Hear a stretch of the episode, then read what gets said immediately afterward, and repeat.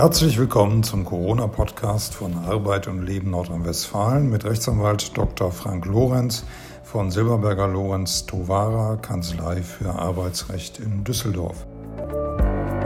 Wir wollen in der Folge versuchen, einige Fragen, die sich jetzt Beschäftigte und Betriebs- und Personalräte stellen, zu beantworten. Welche Schutzmaßnahmen muss und kann der Arbeitgeber gegenüber den Mitarbeiterinnen ergreifen. Im Rahmen der Fürsorgepflicht, die der Arbeitgeber durch sein Weisungsrecht nach 106 Gewerbeordnung ausübt, hat der Arbeitgeber diverse Maßnahmen gegenüber den Beschäftigten zu ergreifen. Fürsorgepflicht bedeutet, dass der Arbeitgeber alles Erforderliche und Geeignete zum Schutz der Gesundheit zu tun hat. Allgemein ist hier vor allem an umfangreiche und ausführliche Informationen sowie eine Unterweisung über das Virus selbst, die Art der Ausbreitung des Virus und über Hygienemaßnahmen wie regelmäßiges Händewaschen, Desinfektion von Oberflächen und Vermeidung von direktem Körperkontakt zu denken. Die Unterweisung ist ebenso wie die ihr vorausgehende Gefährdungsbeurteilung mitbestimmungspflichtig. Eine Aufklärung kann über Bekanntmachungen in den Betriebsräumen, im Internet und so weiter erfolgen. Im Betrieb selbst kann der Arbeitgeber mit dem Betriebsrat einen sogenannten Pandemieplan entwickeln, der neben Vorkehrungen für einen großflächigen Personalausfall auch Informationsketten und direkte Ansprechpartner für die Beschäftigten vorsieht. Als weitere Maßnahme hat der Arbeitgeber zusätzlich zu den üblichen Waschmöglichkeiten ausreichend Desinfektions- und Reinigungsmittel zur Verfügung zu stellen. Auch kann der Arbeitgeber bei entsprechender Erforderlichkeit und nach erfolgter Zustimmung des Betriebsrats das Tragen von bereitgestellten Schutzkleidungen wie Einmalhandschuhe oder Mundschutz einführen. Ebenso sind bestimmte Verhaltensregeln wie regelmäßiges Händewaschen denkbar. Im Verhältnis zu den Beschäftigten ist der Arbeitgeber im Rahmen seiner Fürsorgepflicht berechtigt und gegebenenfalls sogar verpflichtet, Veranstaltungen abzusagen bzw. zu verlegen und Dienstreisen abzusagen oder durch Video- und Telefonkonferenzen zu ersetzen. Muss ich als Beschäftigter überhaupt eine Dienstreise wahrnehmen? Grundsätzlich sind Beschäftigte verpflichtet, die arbeitsvertraglich geschuldeten Arbeitsleistungen zu erbringen. Dazu gehören auch Dienstreisen und dienstliche Veranstaltungen. Fraglich ist, ob hier ein Leistungsverweigerungsrecht nach 275 Absatz 3 BGB vorliegt. Das ist dann der Fall, wenn die Arbeit für den Betroffenen eine erhebliche objektive Gefahr oder zumindest ernsthaft objektiv begründeten Verdacht einer Gefährdung für Leib oder Gesundheit darstellt. Das ist angesichts der aktuellen Situation durchaus der Fall, sollte jedoch vorab mit dem Arbeitgeber soweit möglich unter Einschaltung des Betriebsrats besprochen werden. Auf jeden Fall darf die Leistung verweigert werden, wenn die Erbringung der Arbeitsleistung an einem Ort erfolgen soll, an dem das Ansteckungsrisiko offiziell festgestellt wurde, etwa an einem zum Quarantänegebiet erklärten Ort oder in einer Gegend, zu der vom Auswärtigen Amt eine offizielle Reisewarnung wegen der Infektionsgefahr vorliegt. Letztlich kann der Arbeitgeber mit seinen Mitarbeitern, soweit praktisch möglich, die Arbeit im Homeoffice vereinbaren. Ein Anspruch darauf gibt es seitens der Beschäftigten nicht. Aber auch der Arbeitgeber kann das Arbeiten von zu Hause nicht anordnen, da er nicht über den privaten Wohnraum des Beschäftigten verfügen darf. Anders sieht es aus, wenn Homeoffice bereits im Arbeitsvertrag, in einer Betriebsvereinbarung oder einem Tarifvertrag festgeschrieben ist. In der augenblicklichen Situation und um Ansteckungen zu vermeiden, kann es aber sinnvoll sein, sich unter Beteiligung des Betriebsrats über die Möglichkeiten der Arbeit im Homeoffice zu verständigen. Welche Mitbestimmungsrechte hat der Betriebsrat bei Schutzmaßnahmen und Arbeitsanweisungen? Beginnen wir mit Hygiene- und Sicherheitsmaßnahmen. Arbeitgeber führen zurzeit bestimmte Hygiene- und Sicherheitsmaßnahmen bzw. Verhaltensregeln ein, zum Beispiel das Tragen eines Mundschutzes oder Handschuhe oder auch die Anordnung, sich in bestimmten Abständen die Hände zu waschen oder zu desinfizieren. Hier greift neben dem Mitbestimmungsrecht nach 87 Absatz 1 Nummer 1 Beta VG die Ordnung des Betriebes, unter anderem zu Bekleidungsvorschriften und verbindlichen Verhaltungsregeln, die Mitbestimmung beim Arbeits- und Gesundheitsschutz nach 87 Absatz 1 Nummer 7 Beta VG Grundsätzlich erfolgt eine derartige Situation, eine der Mitbestimmung unterliegende Gefährdungsbeurteilung nach 5 Arbeitsschutzgesetz, aus der dann eine gleichfalls mitbestimmungspflichtige Unterweisung nach 12 Arbeitsschutzgesetz folgt. Wie sieht es aus beim Homeoffice? Homeoffice-Regelungen sind in vielerlei Hinsicht mitbestimmungspflichtig. Es geht unter anderem um Fragen der Ordnung im Betrieb, der Arbeitszeit und ihrer Erfassung, der Verhaltens- und Leistungskontrolle und des Arbeits- und Gesundheitsschutzes. Daneben handelt es sich bei dem Wechsel vom betrieblichen Arbeitsplatz auf einen Telearbeitsplatz bzw. ins Homeoffice um eine beteiligungspflichtige Versetzung nach 99 Absatz 1 Betriebsverfassungsgesetz. Die Zustimmung des Betriebsrats ist zwingend erforderlich, da es sich um eine erhebliche Änderung der Umstände handelt, unter denen die Arbeit erbracht wird. Zudem bestehen Unterrichtungs- und Beratungsrechte nach 90 und 92 Betriebsverfassungsgesetz. Darf der Arbeitgeber mobile Arbeit anordnen? Hier gelten die gleichen Grundsätze wie beim Homeoffice.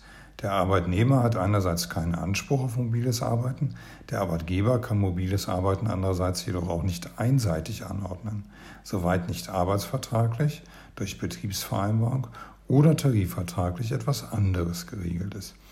Wie beim Homeoffice handelt es sich hier um eine Versetzung im Sinne von 99 Betriebsverfassungsgesetz und die ist damit beteiligungspflichtig. Können einfach so Betriebsferien angeordnet werden. Wenn der Arbeitgeber anstelle einer Betriebsschließung Betriebsferien anordnen möchte, ist der Betriebsrat gemäß 87 Absatz 1 Nummer 5 Betriebsverfassungsgesetz zwingend zu beteiligen. Die Festlegung von Betriebsferien unterliegt der Mitbestimmung der Betriebsräte. Ohne Zustimmung des Betriebsrats ist eine solche Maßnahme unwirksam. Und Überstunden? Aufgrund eines gegebenenfalls erhöhten Krankenstandes, der Notwendigkeit der Kinderbetreuung wegen der Schließung von Kitas und Schulen oder auch wegen erhöhter Arbeitsbelastung kann die Anordnung von Überstunden notwendig werden. Diese Anordnung kann jedoch nicht einseitig durch den Arbeitgeber erfolgen. Nach 87 Absatz 1 Nummer 3 Betriebsverfassungsgesetz hat der Betriebsrat bei der vorübergehenden Verlängerung der betriebsüblichen Arbeitszeit mitzubestimmen. Das bedeutet, dass zwingend die Zustimmung des Betriebsrats eingeholt werden muss, bevor einzelne Arbeitnehmer Überstunden leisten müssen bzw. dürfen. Ein wichtiges Thema ist Kurzarbeit. Die gesetzlichen Voraussetzungen für Kurzarbeit werden gerade überprüft und wahrscheinlich erleichtert.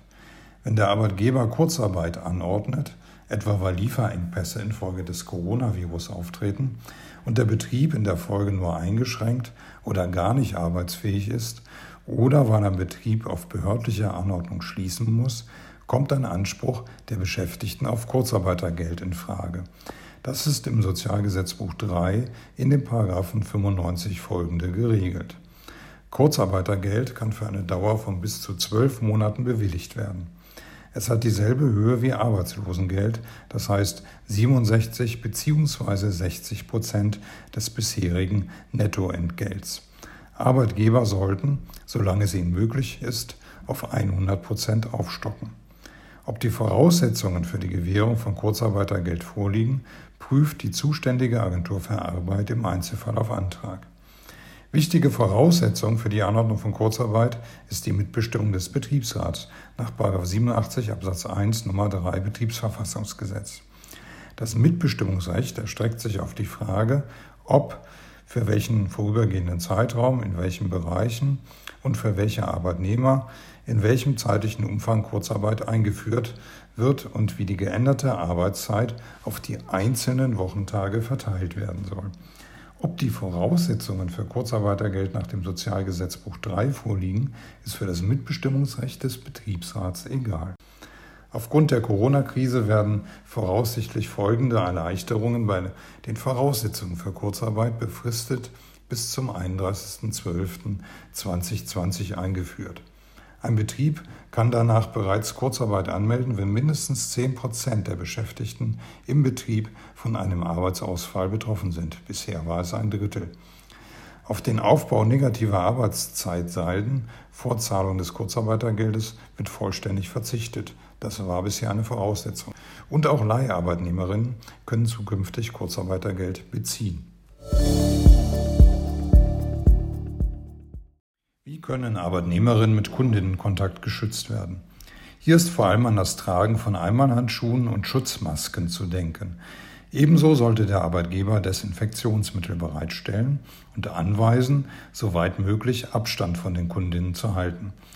Auch hier sollte der Arbeitgeber die Arbeitnehmer über Übertragungswege, Händehygiene und Vermeidung von Körperkontakt aufklären und unterweisen. Letztlich sollten Beschäftigte mit Vorerkrankungen den Kontakt zu Kunden vermeiden und in einen anderen Bereich des Betriebes eingesetzt werden. All dies sind mitbestimmungspflichtige Maßnahmen des Arbeits- und Gesundheitsschutzes. Welchen Entgeltanspruch haben Arbeitnehmerinnen, falls die Arbeit ganz oder teilweise ausfällt?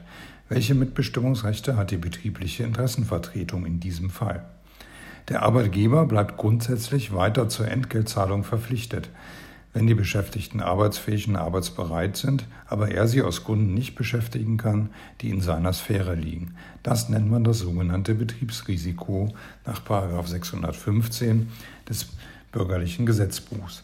Hierzu gehören alle betriebsinternen Störungen, zum Beispiel Computerausfall, aber auch von außen auf den Betrieb einwirkende Umstände, sowie die Einstellung des Betriebes im Anschluss an eine behördliche Anordnung.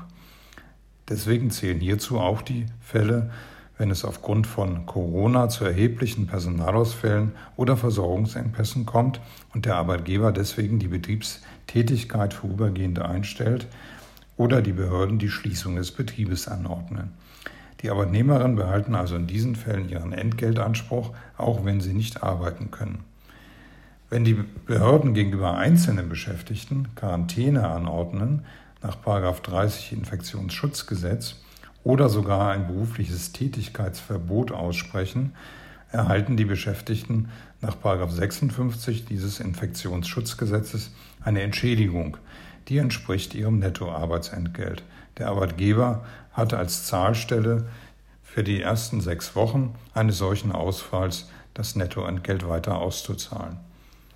Die Nutzung von Arbeitszeitkonten durch Abbau von Gleitzeit für diesen Fall ist freiwillig und unterliegt der Mitbestimmung. Das gilt auch für die Nutzung von Urlaub und die Anordnung von Betriebsferien. Entschließt sich der Arbeitgeber, den Betrieb vorübergehend einzustellen, handelt es sich um eine für den Betriebsrat beteiligungspflichtige Betriebsänderung nach 111 Betriebsverfassungsgesetz. Was können Arbeitnehmerinnen und Arbeitnehmer tun, wenn die Kinderbetreuung nicht mehr gesichert ist? Ist bei der Schließung der Kita oder der Schule aufgrund des Alters der Kinder eine Betreuung erforderlich, müssen die Eltern zunächst alle zumutbaren Anstrengungen unternehmen, die Kinderbetreuung anderweitig sicherzustellen. Das ist in Zeiten wie diesen jedoch immer schwieriger. Ist diese Möglichkeit nicht gegeben, besteht ein Leistungsverweigerungsrecht der Beschäftigten nach 275 Absatz 3 des bürgerlichen Gesetzbuches. Die Beschäftigten müssen dann nicht arbeiten, bekommen aber trotzdem Geld. Es ist nicht erforderlich, Urlaub zu nehmen. Nimmt jemand dennoch Urlaub, erhält er natürlich Urlaubsentgelt. Haben Beschäftigte dieses sogenannte Leistungsverweigerungsrecht wegen persönlicher Verhinderung sieht nach bisheriger Rechtslage der Paragraph 616 des bürgerlichen Gesetzbuches vor, dass das Arbeitsentgelt für eine, so sagt es das Gesetz, verhältnismäßig nicht erhebliche Zeit vorzuzahlen ist. Die Aussagen, wie lange diese Zeit des Entgeltanspruchs ohne Arbeit andauert, sind sehr unterschiedlich. Sie reichen von einigen Tagen über die Zeiträume der Krankengeldzahlung bei erkrankten Kindern, das sind nach 45 Sozialgesetzbuch 5, 10 Tage je Elternteil bzw. 20 Tage bei Alleinerziehenden, bis hin zur Anlehnung an die Entgeltvorzahlung bei Krankheit, das heißt sechs Wochen. Deswegen ist es sinnvoll, zunächst das Gespräch mit dem Arbeitgeber zu suchen. Vorher ist aber ein Blick in den Arbeits- oder Tarifvertrag wichtig. Denn der Anspruch aus 616 BGB auf Fortzahlung des Arbeitsentgelts kann durch arbeits- oder tarifvertragliche Vereinbarungen eingeschränkt oder sogar vollständig ausgeschlossen werden. Das Bundesministerium für Arbeit und Soziales appelliert an alle Arbeitgeber, zusammen mit den betroffenen Arbeitnehmerinnen pragmatische Lösungen, zum Beispiel Homeoffice, andere Arbeitszeitmodelle und so zu vereinbaren und den Anspruch aus 616 BGB großzügig auszulegen. Welche Regelungen gelten, wenn die Arbeit einzelner Beschäftigter wegfällt? Auch in diesem Fall liegt das Entgeltrisiko nach 615 Satz 3 BGB beim Arbeitgeber. Soweit die Beschäftigten arbeitsfähig und arbeitsbereit sind und ihre Arbeitskraft anbieten, kommt der Arbeitgeber in Annahmeverzug.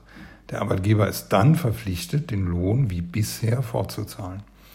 Wenn der Arbeitgeber anordnet, Überstunden abzubauen oder in Zwangsurlaub zu gehen, ist das arbeitsvertraglich zwar möglich. Das gilt nach der Rechtsprechung, unabhängig davon, ob der Arbeitnehmer damit einverstanden ist oder nicht. Der Betriebsrat muss jedoch nach 87 Absatz 1 Nummer 3 und Nummer 5 Betriebsverfassungsgesetz einer solchen Maßnahme zustimmen, weil er hier in der Mitbestimmung ist. Auch während des Zwangsurlaubs ist das Arbeitsentgelt weiterzuzahlen. Manche Arbeitgeber erheben zurzeit den Aufenthaltsort ihrer Belegschaft oder ziehen andere Formen der Einschränkung in Betracht. Bei aller Vorsicht, wie steht es um die Grundrechte der Beschäftigten? Wir erleben momentan eine massive Einschränkung der Grundrechte, wie zum Beispiel der Versammlungsfreiheit, durch behördliche Maßnahmen und Anordnungen. Das ist in der Regel zulässig und auch durch parlamentarische Beschlüsse gedeckt. Anders sieht es aus bei Grundrechtseinschränkungen durch Private wie auch Arbeitgeber. Hier sind nur unter Einhaltung der Mitbestimmung der Betriebsräte einzelne Maßnahmen möglich, wie zum Beispiel Torkontrollen oder das Tragen von Schutzkleidung. Der Arbeitgeber darf auch fragen, ob man in einem Risikogebiet Urlaub gemacht hat oder ob man mit infizierten Menschen zusammenlebt. In diesem Fall folgt es aus der nebenvertraglichen Pflicht zur Rücksichtnahme in 241 Absatz 2 Bürgerliches Gesetzbuch, dass man als Beschäftigter den Arbeitgeber hierüber informiert und zu Hause bleibt. Eine Überwachung der Beschäftigten, die bisher aus Datenschutzgründen unzulässig war, bleibt es auch weiterhin. Hieran ändert der Coronavirus nichts. Wie kann sich der Betriebsrat selber schützen? Wo und wann der Betriebsrat arbeitet, entscheidet er selbst. Das ist seine eigene Organisationsbefugnis. An Weisungen des Arbeitgebers ist er dabei nicht gebunden. Untersagt der Arbeitgeber beispielsweise Meetings aller Art, so kann der Betriebsrat trotzdem zu einer Sitzung zusammenkommen. Das gilt auch für den Gesamt- und den Konzernbetriebsrat und die Tätigkeit von Jugend- und Auszubildendenvertretungen und Schwerbehindertenvertretungen. Der Besuch von Schulungen nach 37 Absatz 6 Betriebsverfassungsgesetz bzw. 179 Absatz 4 SGB 9 ist auch dann zulässig, wenn der Arbeitgeber im Übrigen alle Dienstreisen verboten hat. Eine andere Frage ist, ob man als Betriebsrat bzw. Jugend- und Auszubildendenvertretung oder Schwerbehindertenvertretung nicht aus denselben Gründen wie die Beschäftigten auf Sitzungen und Schulungsteilnahmen verzichtet.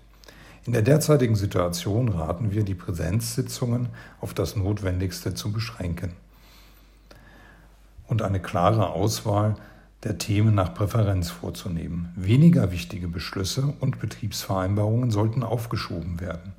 Für die Beschlussfähigkeit genügt, dass die Hälfte der Betriebsratsmitglieder anwesend ist. An Sitzungen besteht Teilnahmepflicht.